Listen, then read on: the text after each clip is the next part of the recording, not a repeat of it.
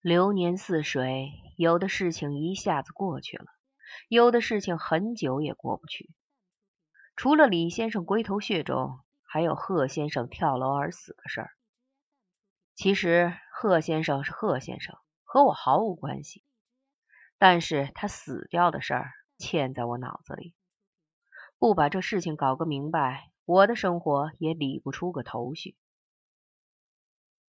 贺先生死之前被关在实验楼里。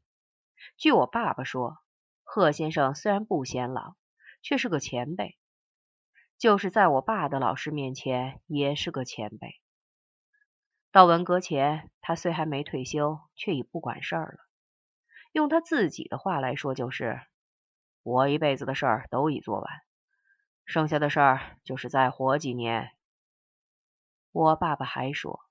贺先生虽然是前辈，却一点不显老，尤其是他的脑子，偶尔问他点事儿，说的头头是道，而且说完了就是说完了，一句多余的话也没有。据此，我爸爸曾预言他能活到很多当时五十岁的人后面。他被捉进去是因为当过很大的官，然后他就从五楼上跳下来了。贺先生从楼上跳下时，许由正好从楼下经过。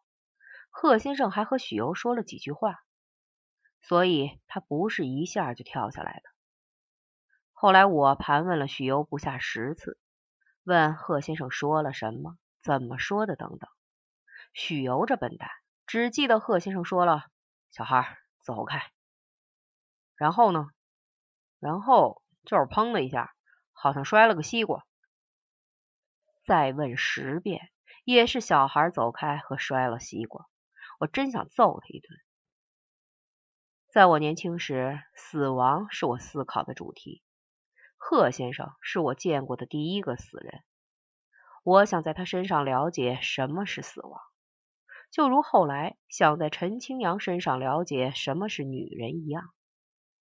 不幸的是，这两个目标选的都不那么好。就以贺先生来说，在他死掉之前，我就没和他说过话，而许由这家伙又被吓坏了，什么都忘记了。你怎能相信一个存心要死的人，给世界留下最后的话仅仅是“小孩走开”呢？贺先生后来的事儿我都看见了，他脑袋撞在水泥地上，脑浆子洒了一世界。以他头颅着地点为轴，五米半径内到处是一堆堆、一撮撮活像新鲜猪肺的物质。不但地上有，还有一些溅到了墙上和一楼的窗上。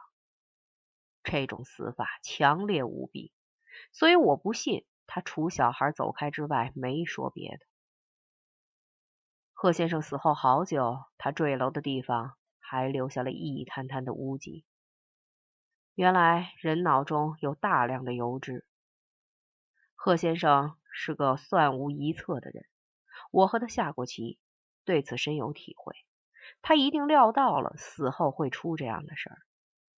一个人宁可叫自己思想的器官混入别人鞋底的微尘，这种气魄实出我想象之外。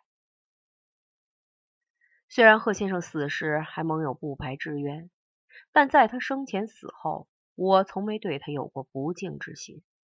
相反，我对他无限崇拜、无限热爱。不管别人怎么说他，反动学术权威、国民党官僚等等，都不能动摇我的敬爱之心。在我心中，他永远是那个造成了万人空巷、争睹围观的伟大场面的人。